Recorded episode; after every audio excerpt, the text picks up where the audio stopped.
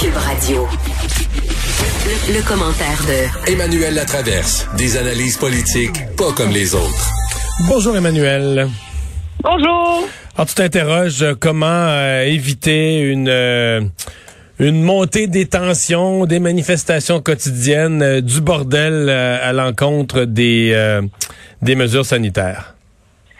Oui, parce que je me demande si ce retour du couvre-feu à 20 heures à Montréal, l'espèce d'aller-retour de l'indécision du gouvernement, c'est pas la goutte qui a fait déporter le vase dans l'esprit de certains. Ajouter qu'il y en a un mouvement de gens qui sont contre ça et qui ne cherchaient qu'un prétexte pour allumer la mèche. Et, est-ce- et je pose la question, est-ce que c'est ce qu'on a vu hier? Et je pense que euh, le test ce soir est très important pour les forces policières à Montréal parce que si elles réussissent à contenir ça ce soir, ça devient anecdotique dans l'histoire de la pandémie.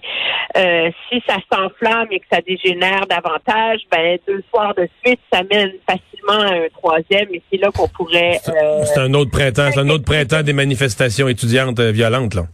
Ben, c'est, c'est après avoir vécu le- ce fameux printemps euh, érable, comme on l'appelait à, à- à l'époque, c'est, difficile de ne pas s'inquiéter d'un tel parallèle. Euh, Parce que ça, on avait été quoi, on avait été euh, quoi, deux mois consécutifs, un peu plus, qu'on cassait des fenêtres tous les jours là. Il y avait du grabuge Ouais, tous les jours, tous les jours. Je suis pas, je suis pas rendue à prédire qu'on s'en va là, mais moi, j'ai senti très clairement dans le comportement des gens en fin de semaine. Il y a eu ces manifestations-là, il y a eu les, les délires au tam-tam, il y a eu les parcs, il y a eu les policiers qui savaient plus à qui fallait donner des contraventions ou pas parce que les règles sur le masque étaient tellement confuses que personne ne savait où donner de la tête.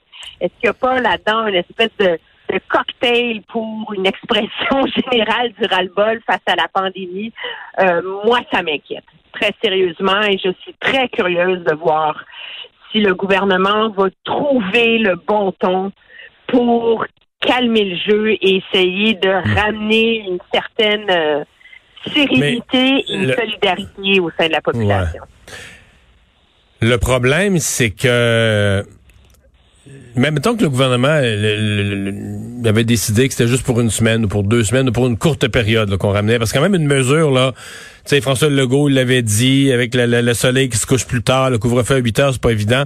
Le problème, c'est que si c'était des manifestations quotidiennes, tu peux plus, tu peux pas leur donner raison, là. Là, tu es obligé de maintenir le couvre-feu à 8 heures, au moins jusqu'à temps que les manifestations soient finies. là. Même si ça dure jusqu'au mois de juin, tu peux pas ramener... Euh, tu es comme condamné à montrer que tu cèdes pas. Tu es dans un affrontement euh, infini. là. Ben, et c'est le problème avec le risque du couvre-feu. Rappelle-toi, quand il a été mis en place au mois de janvier, c'est supposé être une mesure temporaire. Hein? Et c'est parce que c'était, en tout cas dans ma lecture, puis les histoires, nous, on étudiera ça, euh, des sociologues pendant des années, mais dans ma lecture, les gens ont adhéré énormément au signal du couvre-feu et au resserrement de la discipline collective en janvier parce que ça s'inscrivait, on vous donne, on donne un choc, ça va aller mieux après. Mais là, on est rendu quatre mois plus tard. Là. Je suis pas certaine que l'effet va être le même en avril et qu'il sera aussi efficace en avril qu'il ne l'avait été en janvier. Et, euh, et je pense que ça illustre euh, à quel point les gouvernements commencent à être à court euh, d'outils pour essayer de ramener une Ouais. au sein de la population. Regarde, en Ontario, on veut pas de couvre-feu. On vient de fermer les écoles pour une période. Oui, mais les gens, excuse-moi, les gens qui manifestaient hier, ils aimeraient, ils n'auraient pas manifesté pour des fermetures d'écoles. Ils s'en foutent des écoles. C'est si on avait, foutent. si on avait dit, on ferme les écoles, mais on vous rend votre liberté le soir, là. Ils Ah, ils auraient- seraient bien contents, Ben oui, ben oui, ben oui, ben oui, c'est ça aussi. Nous, on fait des choix de société, mais c'est pas tout le monde à qui ça. Les, gens qui manifestaient hier, pour plusieurs, ils nous écrivaient, je me souviens, ben, c'était pas les mêmes, mais ils nous écrivaient pour valoriser des États américains, pour dire comment c'était extraordinaire des États américains. Ils avaient laissé rentrer du monde dans un stade où les restaurants ou les bars étaient ouverts, peu importe, dans des États où les écoles étaient fermées. Mais ça, c'est quoi, ça, ils s'en foutaient, là. C'était pas, l'école, l'école, ça vient loin derrière, là. Oui, mais donc il y, a un- il y a un coût, euh, il y a un coût euh, à ça, et on s'entend que c'est un- une minuscule, infime fraction de la population, là. Mais ça prend pas plus pour prendre une ville en otage le soir et ac- accentuer les casse-têtes de cohésion sociale du gouvernement, très clairement. Ouais. Euh, je, on ne devait pas se parler de ça, mais tu vois, je vois Raymond Filion qui l'annonce, la nouvelle que le Globe and Mail a sorti il y a quelques minutes. Il semble, ça serait peut-être même une annonce ce soir, là, il semble qu'Ottawa euh, serait sur le point d'annoncer son aide financière euh, aux compagnies aériennes. Donc, le, le, gouvernement canadien sera pas le premier sur Terre, là, arrivera pas premier sur celle-là. Là.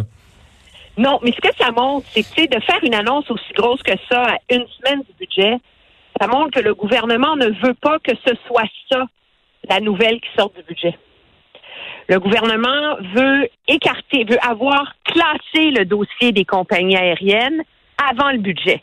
Et ça, c'est une vieille, vieille technique politique, là, si on veut. C'est que tu te gardes les histoires qui doivent symboliser ton budget, dans le cas du gouvernement, une relance féministe, verte, etc., pour le budget. Et les choses le, le, reste, tu fais le ménage avant. Et donc, euh, là, le gouvernement commençait à sérieusement euh, manquer de temps euh, pour y arriver. Alors, je pense que c'est dans cet esprit-là, avec l'imminence du budget, qui expliquerait certainement qu'on a mis les bouchées d'eau pour essayer de trouver une solution. Et finalement, plus d'un an plus tard, en être arrivé à une un, un ensemble, de, un plan d'aide hmm concret pour les compagnies euh, aériennes. La question qui va se poser, c'est comment est-ce qu'Air Transat s'inscrit là-dedans? Oui, ça, c'est une grosse question. Enfin, je pense qu'il y a deux questions pour nous au Québec. C'est euh, Air Transat puis les consommateurs. Ça, euh, il y avait quand même pas d'ambiguïté dans les propos du gouvernement, du ministre Garneau.